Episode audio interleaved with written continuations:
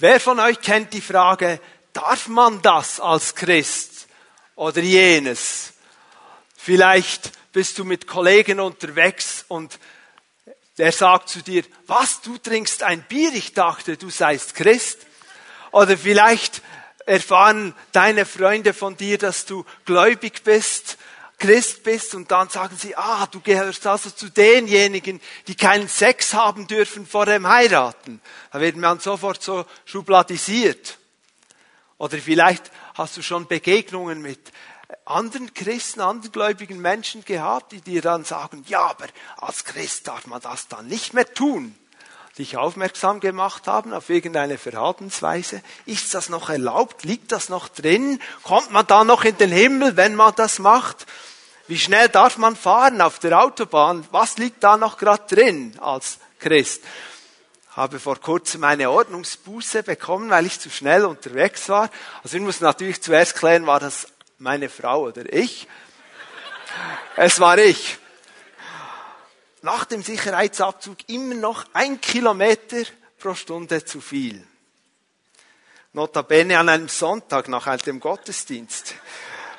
Bei dir ist es vielleicht nicht die Geschwindigkeitsgrenze, die du auslotest oder versucht festzustellen, ja, liegt das noch drin als Christ. Vielleicht ist es eine andere Grenze. Essen, Genussmittel, eine gefährliche Skiabfahrt. Ah, dieser schöne, steile, neu tief verschneite Hang, den sollte man jetzt schnell fahren können neben der Piste. Die Statistiker sagen, die meisten Unfalllawinen werden durch die Wintersportler selber ausgelöst. Oder was darf man als verliebtes Paar, das doch dem Herrn gefallen will, was liegt da noch drin an, an äh, in der körperlichen Frage? Oder darf man als Christ Fallschirm springen? Man soll doch Gott nicht versuchen. Die religiösen Führer zur Zeit von Jesus die Gesetzeslehrer, die Theologen, die Pharisäer, die kamen auch mehrmals mit dieser Frage zu Jesus, ist es erlaubt? Ist es erlaubt? Einmal an einem Sabbat, einem Ruhetag, haben sie gefragt, Rabbi, Meister, Lehrer, ist es erlaubt, am Sabbat jemanden zu heilen, weil sie mitbekommen haben, da war ein Mann, der hat eine verkümmerte, eine verkrüppelte Hand und die dachten, der, der Jesus, der wird den jetzt heilen und das ist doch ein Ruhetag. Kamen sie zu ihm, ist es erlaubt? Er hat ihn geheilt. Ein anderes Mal kamen sie und fragten, ist es erlaubt, sich aus irgendeinem Grund von seiner Frau zu scheiden? Wieder wollten sie ihn testen, sagten, wir müssen doch herausfinden, wenn der von sich behauptet, er sei ein Lehrer, dann muss er schon auf unserer theologischen Linie sein. Und dann wieder ein, in einer anderen Situation, ist es erlaubt, dem römischen Kaiser Steuern zu bezahlen. Die Römer damals waren die Besatzungsmacht und die, das Volk Israel litt eigentlich unter diesem Einfluss sehr. Und was würde jetzt der Lehrer sagen? Ist es erlaubt? Die jüdischen Theologen beschäftigten sich ganz stark mit diesen Fragen. Was erlaubt ist, was nicht erlaubt ist. Was liegt drin, was nicht. Und diese klare, enge Regelung in ihrem Leben, in ihrer Ausübung des Glaubens der Religion gab ihnen das Gefühl, im Recht zu sein und Gott auf ihrer Seite zu haben. Aber mit ihren vielen Regeln, mit ihren Überlieferungen, mit ihren Gesetzen haben sie dem Volk große Lasten aufgelegt.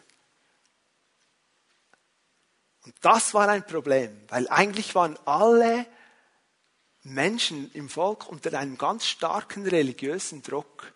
Sie wollten einerseits ihren religiösen Führern gefallen und andererseits auch Gott gefallen. Das war eine Last für sie. Nun, die beiden Bibeltexte, die wir heute genauer anschauen, da geht es genau ums Gegenteil. Da geht es nicht um die Frage, ist es noch gerade erlaubt? Liegt das noch drin? Gläubige Christen hier in den Bibeltexten, die behaupteten, alles ist mir erlaubt. Also ein ganz starkes Freiheitsverständnis. Und wir wollen heute gemeinsam entdecken, unter welchen Umständen beziehungsweise unter welchen Rahmenbedingungen dies tatsächlich stimmt. Ihr könnt aufschlagen, wenn ihr eine Bibel dabei habt oder auf eurem Smartphone, auf eurem Tablet, 1. Korinther 6, 12 und dann auch 1. Korinther 10, 23. Das sind die zwei Bibelstellen heute, wo wir uns hauptsächlich damit beschäftigen. Und diejenigen, die keine Bibel dabei haben, ihr könnt das auf den Leinwänden mitlesen. Ein erster Predigtpunkt, alles ist mir erlaubt, aber wir lesen 1. Korinther 6, 12 aus der neuen Genfer Übersetzung. Alles ist mir erlaubt. Wer so redet, dem antworte ich, aber nicht alles, was mir erlaubt ist, ist auch gut für mich und für andere. Alles ist mir erlaubt, aber es darf nicht dahin kommen, dass ich mich von irgendetwas beherrschen lasse. Alles ist mir erlaubt. Paulus, der diesen Brief hier an die Korinther schreibt, er sagt nicht, dass diese Aussage falsch ist. Höchstwahrscheinlich war es auch eine Aussage von Paulus selber, die er gebraucht hat bei einem früheren Besuch der Gemeinde in Korinth. Alles ist mir erlaubt. Und auch im griechischen Denkkontext, in diesem, die Korinther, die waren in einer griechisch geprägten, im griechisch geprägten Umfeld, war diese Frage nicht unüblich. Die Menschen wollten ja auch, da waren nicht alle so einfach ganz schlimme Menschen, die wollten auch tugendhaft leben und so fragten sie oft auch, ist das erlaubt, ist das nicht erlaubt, ist das legal, illegal? Und wenn es denn erlaubt ist, fragten sie weiter, ist es auch nützlich, bringt mich das weiter in meiner persönlichen Entwicklung? Also Paulus hat eigentlich die Sprache da aufgenommen der Menschen, denen er gedient hat. Er hat etwas, ein Gedanke, den sie kannten, aufgenommen. Aber wir sehen auch jetzt in diesem Bibelvers, den wir gelesen haben, diese Aussage, alles ist mir erlaubt, braucht Ergänzung. Sie braucht flankierende Maßnahmen. Es braucht Grenzen. Und das wird gesetzt durch das Wort aber. Aber nicht alles, was mir erlaubt ist, ist auch gut für mich und für andere. Aber es darf nicht dahin kommen, dass ich mich von irgendetwas beherrschen lassen. Einige Christen in Korinth haben Paulus das Wort im Mund umgedreht und als Argumentation für ihre falsch verstandene Freiheit missbraucht. Alles ist mir erlaubt, hat doch Paulus auch gesagt. Für Paulus heißt aber, alles ist mir erlaubt zum Beispiel, dass wenn er irgend in einem in, an einem Ort ist, unabhängig davon, ob da Juden sind oder Nicht-Juden, dass er, wenn er eine Speise vorgesetzt bekommt, Gott dankt dafür und die mit aller Freiheit genießt und sich daran erfreut. Für Paulus heißt zum Beispiel, alles ist mir erlaubt, dass er nicht sagt, oh, ist das jetzt ein heiliger Tag oder ein normaler Tag? Sondern dass er sagt, in allem, was ich tue, zu jedem Zeitpunkt meines Lebens will ich zur Ehre Gottes leben. Alles ist mir erlaubt. Aber die korinthischen Christen hier im Zusammenhang mit diesem Bibelvers, die haben das missverstanden oder missbraucht. Die haben nämlich gesagt, ja, wir sind ja jetzt frei in Jesus und da können wir ganz locker mit all denen, die noch nicht an Jesus glauben, können wir an so Essgelagen teilnehmen. Und die waren eben meist mit Opferungsritualen für die Götter verbunden. Und weiter noch, wir sehen das in diesem Kapitel 6, das war dann oft auch verbunden mit der Teilnahme an Tempelprostitution. Also volles Programm eines falschen Lebenswandels. Lass uns mal zu 1. Korinther 10, 23 gehen. Die zweite Bibelstelle. Alles ist erlaubt, sagt ihr. Mag sein. Aber nicht alles ist deshalb auch hilfreich. Alles ist erlaubt, aber nicht alles dient der Gemeinde. Wörtlich steht hier, aber nicht alles baut auf. Paulus nimmt hier nochmals die gleiche Redewendung auf, alles ist erlaubt. Es geht hier um ein anderes Thema. Hier geht es darum, dass die Christen in Korinth darüber im Unklaren waren, durften sie jetzt Fleisch essen, das möglicherweise den Götzen geopfert oder geweiht worden war oder nicht? Und unter welchen Umständen durften sie das essen oder nicht? Aber wieder antwortet Paulus hier mit Aber. Aber nicht alles ist deshalb auch hilfreich, aber nicht alles dient der Gemeinde oder baut auf. Und es ist spannend zu sehen, dass in beiden Situationen sich Paulus gar nicht erst darauf einlässt, dass er jetzt diesen Freiheitsbegriff, alles ist mir erlaubt, beginnt ganz schnell mal mit Gesetzen und Regelungen, mit einem System von Regelungen einzugrenzen, eng zu machen, dass dann die korinthischen Christen wieder wissen, wie man sich benimmt. Er bringt keine engführende Antwort, aber gleichzeitig verbietet er den Missbrauch dieses alles ist mir erlaubt Arguments für eine falsch verstandene Freiheit. Alles ist mir erlaubt für sich alleinstehend ist falsch. Wir merken uns hier, unbegrenzte persönliche Freiheit ist keine echte Freiheit. Echte Freiheit braucht Grenzen, sonst landen wir bei der Willkür. Willkür, das ist eine Verhaltensweise, die ohne Rücksicht auf andere nur den eigenen Wünschen und Interessen folgt. Was mir gefällt, was ich jetzt will, das mache ich. Auch wenn andere dabei draufgehen. Ist mir egal, meine Freiheit. Und ihr kennt vielleicht das Sprichwort, das Recht mit der Faust um sich zu schlagen, hört dort auf, wo die Nase meines Nächsten anfängt. Oder um es mit einem Wort von Jeremias Gott helf auszudrücken. Er hat gesagt, an unbeschränkter Freiheit gehen die Menschen nicht dutzendweise, sondern zu Tausenden zugrunde. Echte Freiheit braucht Grenzen. Was machen wir aber jetzt? Predigtitel ist alles ist mir erlaubt, Ausrufezeichen. Stimmt eigentlich und doch wieder nicht. Wohin zielt die Predigt heute? sollten wir uns hauptsächlich damit beschäftigen, jetzt festzustellen, was eben noch gerade geht. Wie viele Stundenkilometer über der Geschwindigkeitslimite liegt noch drin auf dem Tacho, was nicht? Oder was gerade nicht mehr geht oder was noch beachtet werden soll, dass wir noch so gerade in den Himmel kommen? Nein, auf keinen Fall. Das ist ja die herausfordernde Arbeit von Juristen, die in den verschiedensten Bereichen unserer Gesetzgebung sich tagtäglich damit auseinandersetzen, wie ist hier in dieser möglicherweise Gesetzeslücke das Gesetz richtig zu interpretieren und wo kommen wir sonst in einen Konflikt oder eben nicht. Täglich dieses Thema. Was liegt gerade noch drin und was ist noch legal, was wäre es nicht mehr. Aber es kann doch nicht das Ziel unserer Jesus-Nachfolge sein, dass wir dauernd die Grenzen ausloten. Was darf ich, was nicht, was könnte noch gerade gehen, damit ich auch bei meinen gläubigen Geschwistern noch so als einigermaßen Christ durchgehe und was nicht. Es kann nicht darum gehen, auf der anderen Seite, wie die Korinther, hier die Freiheit zu missbrauchen und sagen, ich kann alles tun.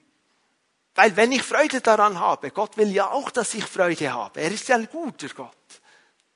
Das ist billige Gnade. Da habe ich, da interpretiere ich meinen eigenen Gott und baue mir meinen eigenen Gott. Das kann es auch nicht sein. Aber es kann auch nicht sein, dass wir zu religiösen Eiferern werden, zu Asketen, die dann auch andere unter Druck bringen und sagen, du musst so leben, an diesem Tag darfst du nur das essen und an jenem Tag musst du früh aufstehen und so beten. Das ist es auch nicht. Vielmehr soll uns die folgende Frage bewegen. Wie können und dürfen wir als Christen unsere Freiheit in Christus bewusst gestalten? Als Christen, die wir in einer lebendigen, spannenden, wachsenden Beziehung zu Jesus leben, wollen wir in der Kraft des Heiligen Geistes neu leben. Es kann gar nicht sein, dass wir als Jesus-Nachfolger immer so an der Grenze, das geht noch gerade und das geht nicht mehr leben. Das war nie der Plan, nie die Absicht Gottes. Wir leben ein, ein anderes Leben. Ein Leben, das Menschen, die Gott noch nicht so erlebt haben, gar nicht kennen können und auch nicht leben können, weil die Kraft Gottes in uns ist. Unsere Berufung ist nämlich, Menschen durch unseren Lebenswandel von der Realität Gottes in uns zu überzeugen.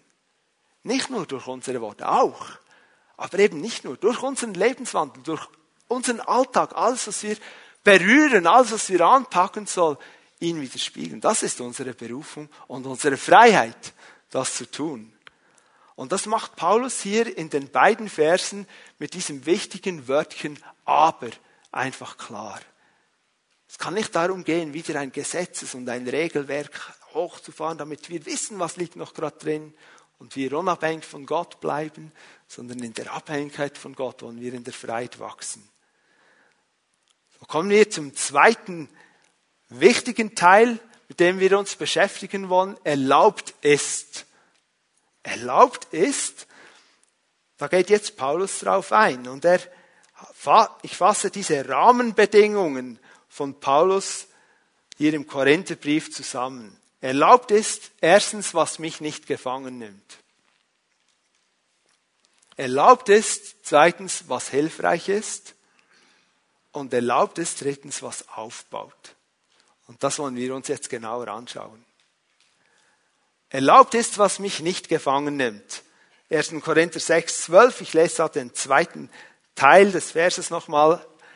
Alles ist mir erlaubt, was, aber es darf nicht dahin kommen, dass ich mich von irgendetwas beherrschen lasse. Das Wort hier ist klar. Kein Mensch, keine Sache, keine Substanz, nichts, gar nichts soll uns gefangen nehmen und beherrschen. Allein Christus soll unser Herr sein. Nichts soll uns gefangen nehmen und beherrschen. Und der biblische Zusammenhang hier macht auch klar, dass die Korinther nicht nur in Gefahr waren, sie waren zum Teil eben schon drin, sich beherrschen zu lassen von im Grunde genommen dämonischer Praxis. Lest doch, wenn ihr heute Nachmittag vielleicht Zeit habt oder nächste Woche, mal 1. Korinther 6, Kapitel 6 bis Kapitel 7 durch. Hier werden unter anderem eben sexuelle Praktiken angesprochen. Und man kann eigentlich sagen, sexuelle Praktiken außerhalb des biblischen Ehebundes werden immer in zerstörerische Abhängigkeit führen. Immer. Es gibt aber auch andere Gefangenschaften beziehungsweise Abhängigkeiten. Essen, Alkohol, Computerspiele, Internet in der ganzen Vielfalt wie Online-Games, Online-Casino, oder Menschen, die beginnen an der Börse zu handeln und schon viel, viel, viel Geld in den Sand gesetzt haben, aber sie kommen nicht mehr davon los, weil sie immer noch hoffen auf den großen Gewinn. Social Media, Online-Pornografie und so weiter. Diese Woche ist gerade ein Bericht von Suchtpanorama 2019 publiziert worden, wir reden hier von der Schweiz, einem freien Land, einem freien Land. Wir haben viel Freiheit. Die Schweiz sei gemäß diesem Bericht ein Paradies für den Verkauf von Suchtmitteln. Hauptsächlich aus zwei Gründen. Wir haben eine riesige Kaufkraft und Suchtmittel stehen in ganz vielfältiger Weise legale und illegale zur Verfügung. 250.000 Schweizer seien alkoholabhängig. Eine Viertelmillion. Da ist noch nicht darüber gesprochen oder geschrieben worden, was es für die Familien, die Angehörigen und so weiter bedeutet. Selbst der Medikamentenmissbrauch ist am Wachsen. Da werden plötzlich Tropfen, die man braucht, um nicht zu stark zu husten, werden zu einem Ersatz für einen Flash, für einen Kick. Und zurzeit kann rund ein Prozent der Bevölkerung sein Online-Verhalten nicht mehr kontrollieren. 70.000 Menschen seien internetsüchtig. Gerade Jugendliche sind davon betroffen. Wir könnten jetzt abzählen, statistisch gesehen, denke ich, dass zwei bis vier Menschen hier im Raum sind, die, die ihr Online-Verhalten nicht mehr im Griff haben. Das ist nur Statistik, keine Panik. Wichtig, eine Abhängigkeit entsteht nicht von heute auf morgen. Oft geschieht das schleichend über Wochen, über Monate, über Jahre hinweg. Doch wenn ein Lebensbereich außerhalb, außer Kontrolle gerät, ist der Betroffene selbst oft der Letzte, der es wirklich einsieht oder zugibt. Der große König David, der uns im Alten Testament vorgestellt wird, ein Mann nach dem Herzen Gottes, der hat ein Gebet aufgeschrieben. Ihr könnt das mal aufschlagen, Psalm 139, die Verse 23 und 24. Er betet dort, oder er hat das aufgeschrieben, erforsche mich Gott und erkenne, was in meinem Herzen vor sich geht. Prüfe mich und erkenne meine Gedanken. Sieh, ob ich einen Weg eingeschlagen habe, der mich von dir wegführen würde und leite mich auf dem Weg, der ewig Bestand hat. Niemand von uns kennt sich so gut, dass er diesen, dieses Gebet nicht beten müsste. Wir brauchen Gottes Hilfe um zu erkennen, was in unseren Herzen vor sich geht, wo wir verstrickt sind in Dinge und Überzeugungen, die gar nicht der Wahrheit entsprechen. Wir sollten immer wieder einander ermutigen, auch dieses Gebet zu beten, ganz ehrlich vor dem Herrn und sagen, zeige mir mein Herz, zeige mir mein Herz. Und wenn du unsicher bist, ob du in einem Bereich deines Lebens in eine Gefangenschaft gekommen bist, dann ist es auch wichtig und auch hilfreich, wenn jemand in dein Leben sprechen darf. Vielleicht ein Ehepartner. Vielleicht Vater, Mutter. Vielleicht die Menschen deiner Family at Home Kleingruppe, in einer Basisgruppe, wo du Vertrauen hast. Die Dinge, die du von deinem Herz teilst, dass das nicht einfach breitgeschlagen wird, sondern Leute da sind, die das Beste für dich wollen, weil sie dich lieben. Ein weiterer Gedanke, der zweite Punkt, den wir als Jesus-Nachfolger im Fokus haben sollen, erlaubt ist, was hilfreich ist. 1. Korinther 6, 12, aber nicht alles, was mir erlaubt ist, ist auch gut für mich und für andere.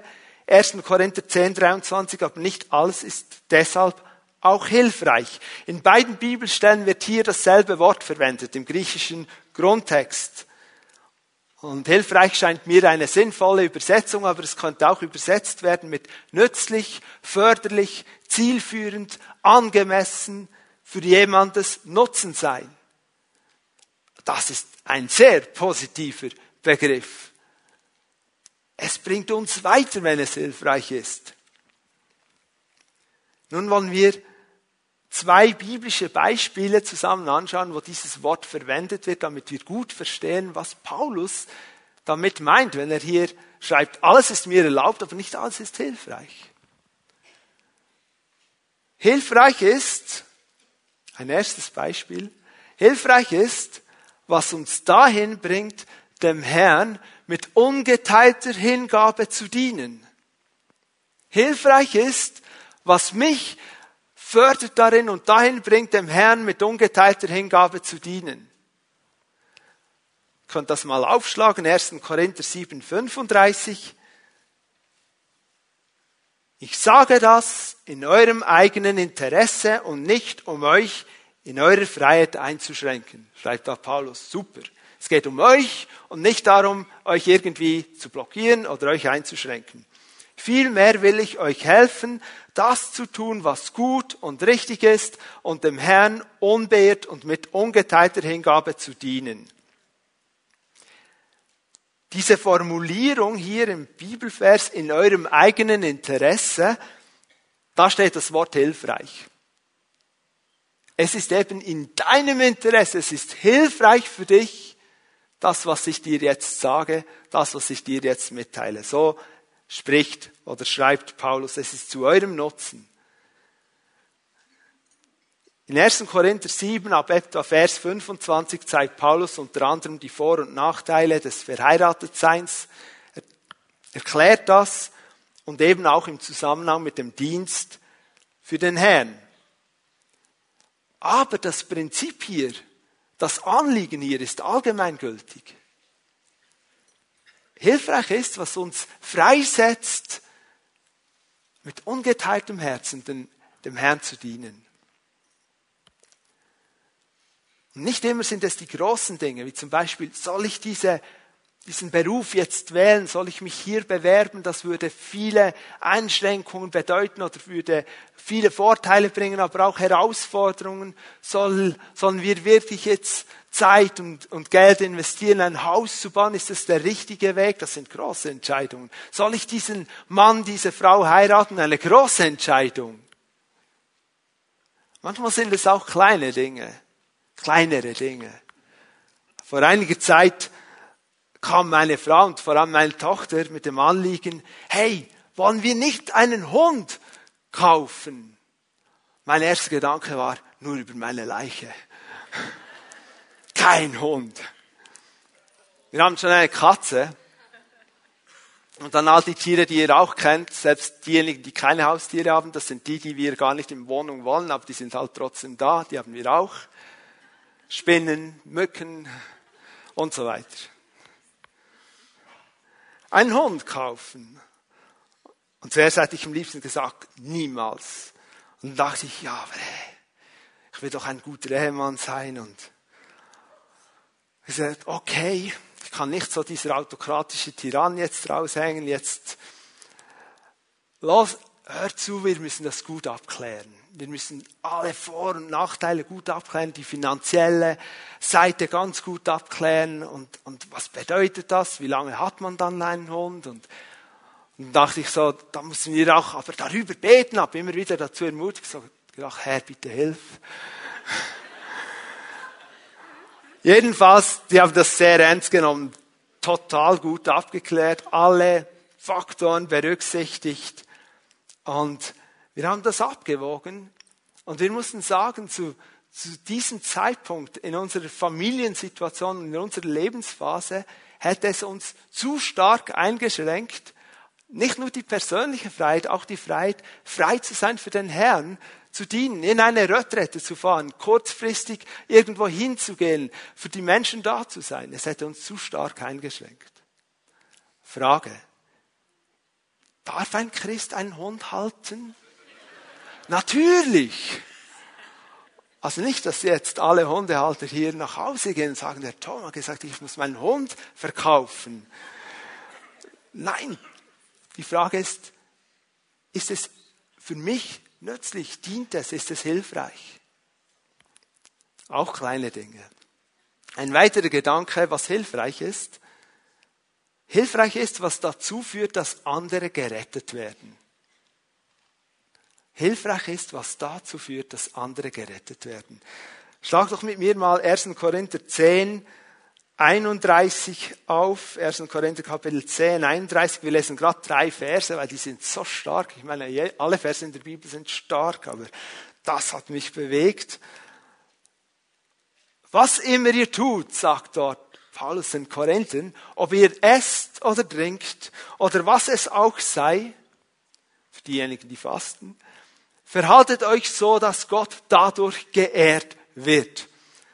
Und dass ihr für niemand ein Glaubenshindernis seid, weder für Juden noch für Nicht-Juden noch für die Gemeinde Gottes. Habt ihr das gehört, gelesen, mitgelesen? Wir können mit unserem Leben ein Glaubenshindernis sein für Menschen, die noch nicht Jesus im Herzen haben und für Menschen, die schon in der Gemeinde sind. Wir können mit unserem Leben andere hindern, im Glauben zu wachsen. Das ist heftig. Ich finde das heftig. Dann schreibt er weiter im Vers 33, nach diesem Grundsatz handle auch ich. Er verlangt von ihnen nicht Dinge, die er nicht auch bereit ist zu tun. Bei allem, was ich tue, nehme ich Rücksicht auf alle. Ich bin nicht auf meinen eigenen Vorteil aus, sondern habe die vielen anderen Menschen im Blick, denn ich möchte, dass sie gerettet werden. Jetzt fragst du vielleicht, wo ist dieses Wörtchen hilfreich hier? Es ist im Wort Vorteil. Er schaut nicht darauf, was für ihn persönlich hilfreich ist, nicht für seinen Vorteil, sondern er schaut darauf, was wird dazu dienen, dass andere Jesus mehr lieben oder überhaupt lieben können, dass sie wachsen im Glauben, dass sie zunehmen in ihrem Bewusstsein, dass es einen guten Gott gibt, der einen Plan für unser Leben hat. Das ist Paulus hier. Der ist so fokussiert darauf, Menschen für Jesus zu gewinnen, dass sie gerettet werden können und nicht mit seinem Leben ein Glaubenshindernis zu sein. Erlaubt ist, was hilfreich ist. Und jetzt kommt noch so eine dritte Rahmenbedingung. Erlaubt ist, was nicht gefangen nimmt, erlaubt ist, was hilfreich ist und erlaubt ist, was aufbauend ist. Aufbauend. Im 1. Korinther 10, 23. Alles ist erlaubt, aber nicht alles dient der Gemeinde oder eben wörtlich nicht alles baut auf. Hier kommt das Wort im, im griechischen Grundtext oikodomeo. Vielleicht habt ihr das schon mal gehört. Oikodomeo, vielleicht auch noch nicht. Wer im Jüngerschaftskurs geistliches Wachstum unterwegs ist, wird spätestens bei Woche zwei, Tag vier an diesen Begriff kommen und wird dort lernen, was er bedeutet. Oikodomeo. Im Römerbrief finden wir zwei Verse, die dieses Wort gut beschreiben. Es geht um Aufbauen, aber was bedeutet dieses Aufbauen? Römer 15, Vers 2. Römer 15, Vers 2 sagt, jeder von uns soll auf den anderen Rücksicht nehmen und danach fragen, was gut für ihn ist und was ihm im Glauben weiterhilft. Das ist dieses Eukodomeo drin, was ihm im Glauben weiterhilft. Das ist die Bedeutung von Aufbauen. Wir überlegen uns, wir fragen, wir nehmen Rücksicht, wir überlegen, was hilft meinem Nächsten im Glauben weiter. Das ist meine Leitfrage. Wie kann ich den Menschen, der mit mir unterwegs ist, weiterbringen im Glauben? Und vielleicht ist es jemand, der noch nichts weiß von Jesus, der noch nie seinen Fuß in eine Kirche gesetzt hat. Dann ist deine Frage, wie kann ich ihm mit Jesus in Kontakt bringen, dass da überhaupt etwas aufgebaut werden kann auf dieses Fundament, das der Herr legen will in dieses Leben hinein. Das ist die Bedeutung von Aufbauen, im Glauben aufbauen, die Beziehung zu Gott fördern. Jetzt schauen wir noch einen Vers an, der beschreibt, wie dass wir das tun sollen. Römer 14, Vers 19. Römer Kapitel 14, Vers 19. Darum wollen wir uns mit allen Kräften um das bemühen, was zum Frieden beiträgt und wodurch wir uns gegenseitig im Glauben fördern. Auch hier wieder gegenseitig im Glauben fördern, Eukotomeo. Aber die Haltung wird hier angesprochen. Mit allen Kräften darum bemüht sein, das zu tun. Das ist aktiv, extrem aktiv. Mit all meinen Kräften will ich bemüht sein darum, dass andere Menschen im Glauben wachsen können. Aber damit ich das kann, muss ich wissen, wo mein Nächster im Glauben steht und wie ich ihn aufbauen kann. Ich muss Anteil nehmen an seinem Leben. Eine geniale Möglichkeit dazu ist eine Pfimi at Home Kleingruppe, wo ich transparente, echte Beziehung leben kann, wo ich verstehe, was im anderen vorgeht, weil ich erfahre, was er beruflich macht, wie seine Familiensituation ist. Vielleicht treffen wir uns bei ihm zu Hause und wir spüren, was da abgeht in, in ihrem, in seinem Alltag. Oder ich muss lernen, ich habe schon im ersten Gottesdienst gesagt, ich, Tom, vielleicht habt ihr diesen Punkt voll im Griff, ich muss lernen zuzuhören. Zuhören. Wir erfahren so viel über Menschen, wenn wir ihnen zuhören. Dann kann ich vielleicht ihnen dienen mit dem, was sie wirklich weiterbringt. etwas, das auch stark ist, wenn ich jemanden begleite im Entwicklungspfad. Das ist gelebte Jüngerschaft. Wenn du hier bist und keine Ahnung hast, was eine Pfimi at Home Kleingruppe ist, oder wenn du wissen willst, wie der Entwicklungspfad der Pfimi Bern funktioniert, wende dich an, an Pfimi Welcome. Nicola wird dort sein oder komme auf einen der Pastoren zu. Wir helfen dir gerne weiter. Aufbauen, den Glauben aufbauen. Sei aktiv. Sei ein Ermutiger. Sei ein Aufbauer.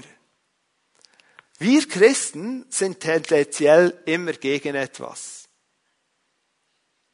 Ich weiß, es ist jetzt ein bisschen plakativ, aber überlegen wir uns mal, wie oft, dass wir etwas hören, etwas lesen, eine Nachricht und sofort sagen wir, ja, das ist so schlimm und wir sind gegen etwas. Wir sollen für etwas sein. Wir sollen Menschen sein, die für Gott sind, die für seine Menschen sind, die fürs Leben sind, die für jeden guten Schritt im Leben eines Menschen sind, den er getan hat. Und wir sagen, das ist so genial, dass du dich jetzt entscheiden konntest, selbst wenn es zehn Jahre gebraucht hat. Und wir werden diesen Menschen ermutigen und nicht schon sagen, was er jetzt noch alles machen muss. Für etwas sein. Es ist so spannend, wenn wir über den Heiligen Geist nachdenken. Jesus sagt, der Heilige Geist kommt und wird uns überführen von der Sünde. Ich, übersetze das. Der Heilige Geist ist also eine Person, die uns auf unsere Fehler hinweist. Wer alles liebt Personen, die uns auf unsere Fehler hinweisen? Seht ihr? Aber gleichzeitig sagt Jesus vom Heiligen Geist, ist eine Bezeichnung vom Heiligen Geist, er ist ein Fürsprecher. Andere Übersetzungen sagen Beistand, Helfer, Anwalt, ein, ein, einer, der für uns spricht. Das ist so genial. Er weist uns auf unsere Fehler hin, aber weil er für uns ist, weil er fürs Leben ist, weil er weiß, dass uns Dinge, die Gott nicht ehren, Sünden von ihm wegbringen werden, weil er weiß, dass wir ihn brauchen, um das überhaupt zu verstehen ein Fürsprecher. Das ist der Heilige Geist. Dein Helfer, dein Fürsprecher, der, der für dich ist. Und das können wir auch sein. Für Dinge sein und nicht nur gegen. Und dieser Gedanke führt uns zum letzten Predigtpunkt, den wir nicht vergessen dürfen. Der Gedanke über den Heiligen Geist. Letzter Punkt. Wir leben in der Kraft des Heiligen Geistes. Wir leben in und aus der Kraft des Heiligen Geistes. Nochmals. Unser Leben soll nicht bestimmt sein vom Grenzen ausloten. Was darf ich noch als Christ und was nicht? Das ist nicht unsere Bestimmung. Das ist gar nicht die Idee Gottes. Das echte Leben mit Jesus hat eine völlig andere Ausrichtung. Stellt euch mal den Spitzensportler vor, den Skirennfahrer, den Fußballer, den Hockeyspieler, der sagt, ja, schon cool, Spitzensportler zu sein, aber weißt du, ich darf nicht immer in den McDonalds, ich darf dieses und jenes nicht essen, ich muss lange schlafen, das ist mühsam, ich würde lieber Party machen, ich darf nicht zu viel Koffein trinken. Kein Spitzensportler, ich habe noch nie ein Interview gehört, wo einer sich so beklagt hat. Aber die sagen, weißt du, ich muss auf das achten, damit ich mich noch verbessern kann, damit ich die EM-Qualifikation schaffe, damit ich an die Leichtathletik EM gehen kann. Ich muss, da muss ich noch dranbleiben. Ich muss mich besser fokussieren können. Ich werde früh ins Bett gehen, weil da kommt ein nächstes Spiel oder ein nächstes Rennen. Warum? Weil es hilfreich ist, weil es nützlich ist. Ist es erlaubt, ist nicht die Frage eines echten Jesus-Nachfolgers. Das Ziel ist, dass wir unser Leben gefüllt und geführt vom Heiligen Geist leben. Lass uns eine letzte Bibelstelle heute Morgen aufschlagen, heute Mittag. 1. Korinther 6, 19. 1. Korinther 6, 19 fragt Paulus, habt ihr denn vergessen, dass euer Körper ein Tempel des Heiligen Geistes ist? Der Geist, den Gott euch gegeben hat, wohnt in euch und ihr gehört nicht mehr euch selbst. Du, ich, Wir sind ein Tempel des Heiligen Geistes, ein Haus für den Geist Gottes. Und dieser Heilige Geist hat absolute Power, absolute Kraft. Die Bibel sagt, dass es dieser Geist ist, der Jesus von den Toten auferweckt hat. Und dieser Geist ist jetzt mit der gleichen Kraft in uns wirksam. Es ist eine Kraft, die Tote auferweckt. Das ist in uns wirksam. In Christus sind wir frei, die wirklich guten Dinge zu tun und zu erleben. Aus der Beziehung zum Heiligen Geist dürfen wir als Christen unsere Freiheit in Christus bewusst gestalten. Alles ist mir erlaubt. Alles ist mir erlaubt, was mich nicht gefangen nimmt. Alles ist mir erlaubt, was hilfreich ist. Alles ist mir erlaubt, was andere in ihrem Glauben ermutigt, was für andere ist ist mir erlaubt. Und in all dem stärkt, ermutigt und fördert uns der Heilige Geist, der in mir lebt, in dir lebt. Wir wollen beten. Könnt ihr kommen, anfangen mit Lobpreis und wir wollen aufstehen zum Gebet. Es ist ein wichtiger Moment. Gottes Wort wirkt in uns und wir wollen ihm Antwort geben. Wir wollen zu ihm reden, in deinem Herzen. Du kannst es so tun, wie du dich gewohnt bist. Ich, ich leite uns in einem Gebet. Darf ich auch bitten, dass jetzt schon Fimi at Home Leiterinnen und Leiter, die frei sind, mit Menschen zu beten, nach vorne kommen und bereitstehen. Auch Älteste, wenn Älteste da sind, kommt auch nach vorne.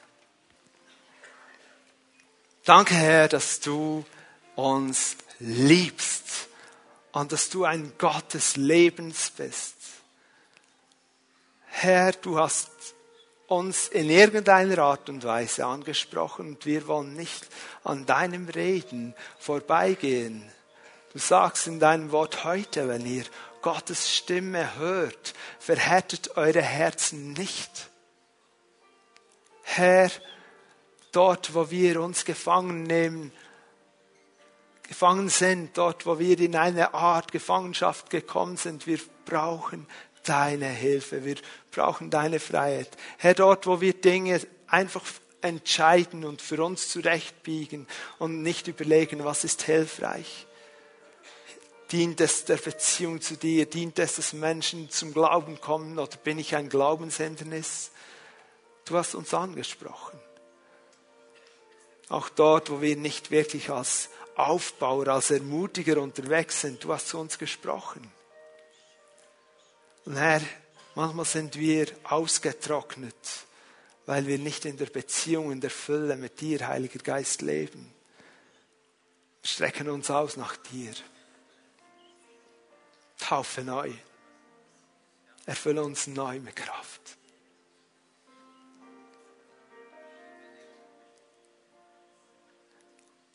Schau, wenn du hier bist und sagst, ich, Gott hat mich an irgendeinem Punkt oder mehreren angesprochen, mach einen physischen Schritt. Wir stehen schon. Aber mach einen Schritt aus deiner Reihe. Sag, ich gehe auf einen dieser Leiter zu. Ich sage kurz, um was es geht. Und die werden mich kurz segnen und sich eins machen mit dem Anliegen. Hier werde ich einen Schritt gehen. Ich gehe nicht gleich nach Hause, wie ich hingekommen bin. Wenn du auf Livestream zuschaust und denkst, ich will das auch, ich möchte das auch, du kannst aufstehen dort, wo du bist, einen Schritt vorwärts tun. Gott sieht das und bekennen, ich brauche hier Veränderung. Kannst selbst in deinem Zimmer zu Hause jetzt erfüllt werden mit der Kraft des Heiligen Geistes und Veränderungen leben. Wir werden jetzt ein Lied singen und ich bitte euch, einen Schritt zu tun, wenn ihr merkt, Gott hat mich angesprochen. Wir haben viel Zeit zum Beten und wir werden den Herrn nochmals anbeten. Dann wird später Nikola den Gottesdienst abschließen.